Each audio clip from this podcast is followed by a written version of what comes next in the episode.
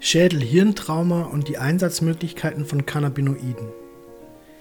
Schädel-Hirntraumata (SHT) werden in aller Regel durch Unfälle verursacht. Besonders oft kommen sie bei uns durch Verkehrsunfälle zustande.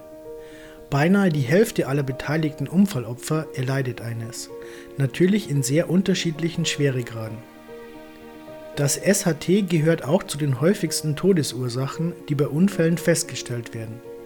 Im Prinzip ist der wesentliche Faktor zur Heilung die Zeit. Über die Auswirkungen von Cannabis auf das Gehirn streiten sich die Befürworter und Gegner von Hanf. Gegen den Einsatz von Cannabidiol (CBD) gibt es allerdings nur wenige Argumente. Gibt es vielleicht sogar gute Gründe dafür? Was ist ein Schädel-Hirntrauma? Das SHT wird auch als traumatische Hirnverletzung bzw. englisch Traumatic Brain Injury (TBI) bezeichnet. Die allgemeine Diagnose SHT gibt keinerlei Aufschluss über den Leidensdruck oder unmittelbare Gefahren für Leben und Gesundheit einer Person. Zu sehr kann die Schwere und Art der Verletzung variieren. Der gemeinsame Nenner des Schädel-Hirntraumas ist die Kopfverletzung, bei der das Gehirn in Mitleidenschaft gezogen wird. Dies können zwischen einer simplen Gehirnerschütterung und einem Schädelbruch mit Hirnschwellung oder Blutungen alle möglichen Schädigungen des Hirngewebes sein. Das bedeutet, dass auch die Auswirkungen eines SHT auf den Patienten und sein Leben sehr unterschiedlich ausfallen können. Von beinahe vollständiger Genesung bis zu bleibenden Schäden oder in extremen Fällen sogar dem Tod sind viele Folgen denkbar.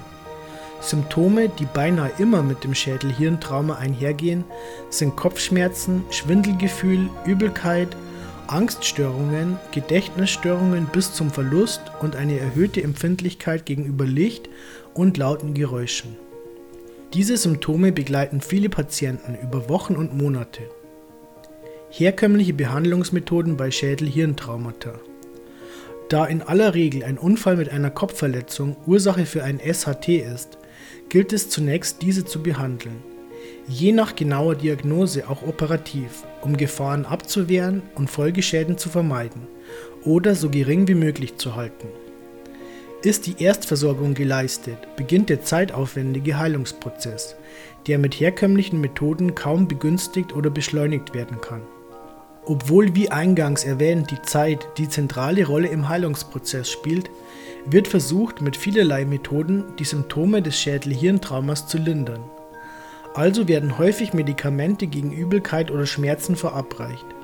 Da stark betroffene Patienten nicht selten im Koma liegen, geschieht in diesem Fall ein großer Teil der medizinischen Maßnahmen durch Infusionen und Sonden. Um den Hirndruck zu senken, kann eine Drainage gelegt werden, die Flüssigkeiten ableitet.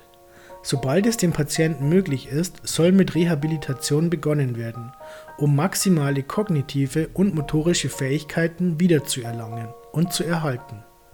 Cannabis und das Schädel-Hirntrauma.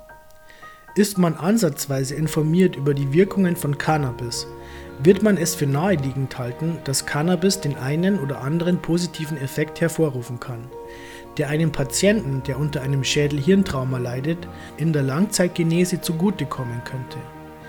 Dies ist mit Sicherheit korrekt, doch geht die ganze Wahrheit vermutlich noch weit über diese Annahme hinaus. In der allgemeinen Debatte um Cannabis wird von Gegnern gern der Einfluss von Hanf auf das menschliche Gehirn herangezogen, der vermeintlich schlecht sein soll. Dies ist so nicht ganz richtig. Bekannt ist, dass Cannabis Auswirkungen auf das Gehirn hat, die vor allem bei jungen Menschen, die sich noch im Wachstum befinden, nachhaltig die Struktur beeinträchtigen können. Dass diese Beeinträchtigungen negativ sind, konnte jedoch bisher nicht bewiesen werden, und die Kenntnislage ist hier noch recht dünn. Neuere Studien gehen allerdings davon aus, dass Cannabis die Bildung von Gehirn und Nervenzellen unterstützt. Auch zeigen präklinische Studien, dass das Endokannabinoid-System ECS in Zusammenhang steht mit der Reduzierung der Schwellung des Gehirns infolge eines SHT. In weiteren Versuchen wurde gezeigt, dass die CB1 und CB2-Rezeptoren des ECS zur Linderung von Stress, Depressionen und Angstzuständen, die als Symptome für ein Schädel-Hirntrauma typisch sind, beitragen können, wenn sie gezielt manipuliert werden. Die Aktivierung der Cannabinoidrezeptoren kann folglich zur Behandlung verschiedener Defizite und stressbedingter Angstzustände eingesetzt werden. Für all die Symptome ist auch vor allem das Cannabidiol bedeutend, welches beruhigend, angstreduzierend und schmerzlindernd wirkt. Auch Entzündungen, die im Rahmen der Verletzungen auftreten können, können durch den Einsatz von CBD gehemmt werden.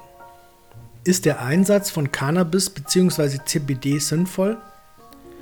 Natürlich muss an dieser Stelle noch weitaus mehr geforscht werden, um zuverlässige, fundierte Aussagen über die Wirksamkeit von Cannabinoiden bei einem Schädel-Hirntrauma machen zu können.